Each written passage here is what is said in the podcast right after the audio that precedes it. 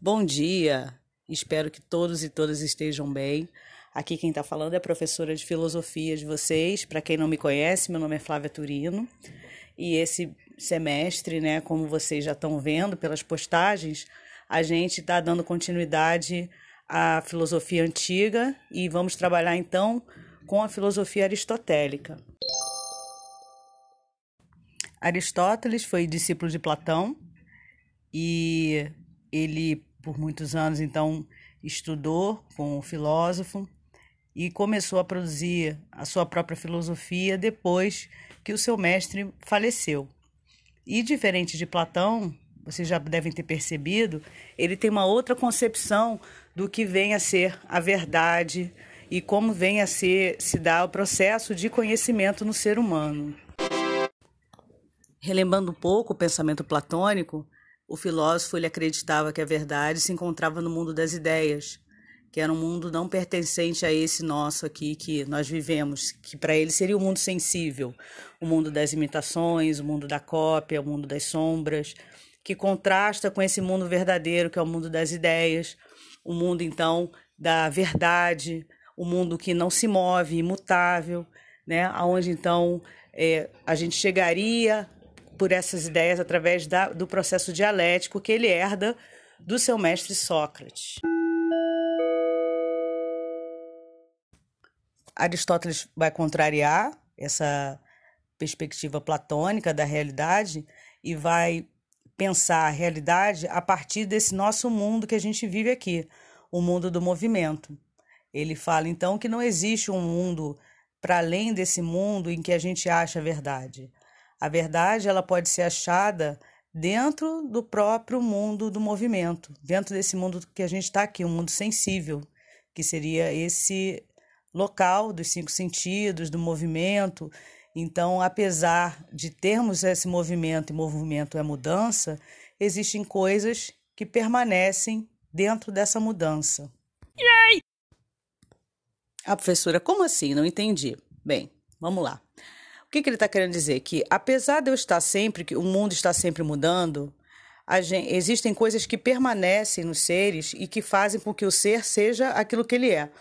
Por exemplo, eu, apesar de estar nascendo, crescendo, envelhecendo, é, e isso é mudança, isso é movimento, existe uma essência em mim que me faz ser humano.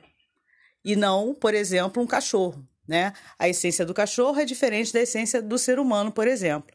Então, Aristóteles ele vai estar estudando essa essência dos seres, né, que existem, daquilo que existe em geral, dentro desse processo de mudança e movimento. Esse estudo dos seres que o Aristóteles está fazendo vai é, culminar numa grande classificação desses seres. Então, Aristóteles vai ser o primeiro grande classificador dos animais, vegetais, ele vai fazer um estudo minucioso disso. Então, aqueles estudos que a gente tem na biologia é mamífero, não é vertebrado, invertebrado. O Aristóteles ele começa com eh, essas classificações, né?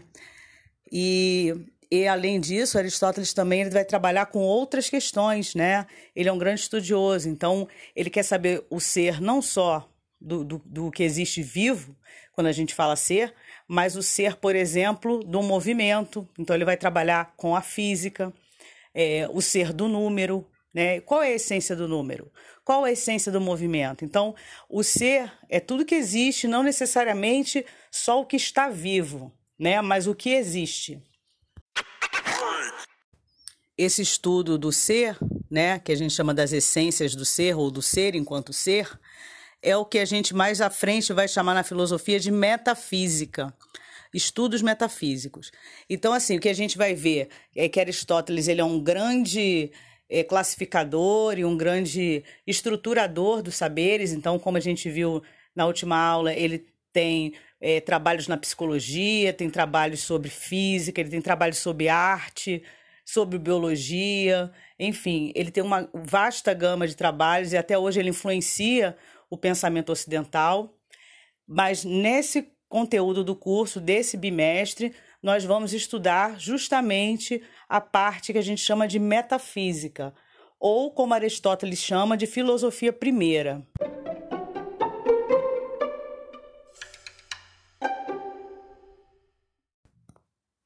A metafísica ou a filosofia primeira, como Aristóteles chama, ela seria a base do, de qualquer estudo das outras disciplinas que depois ele vem a desenvolver. Por quê? Porque é ela primeiro que vai fazer com que a gente entenda a essência daquilo que a gente está estudando para eu poder então aplicar. Isso quer dizer o quê? Por exemplo, se eu sou um matemático, eu primeiro tenho que estudar a essência do que é o número, né? O que, que vem a ser o número, para depois então poder aplicar essa essência e, e começar a trabalhar com cálculos matemáticos. Bem, meus queridos, então é isso.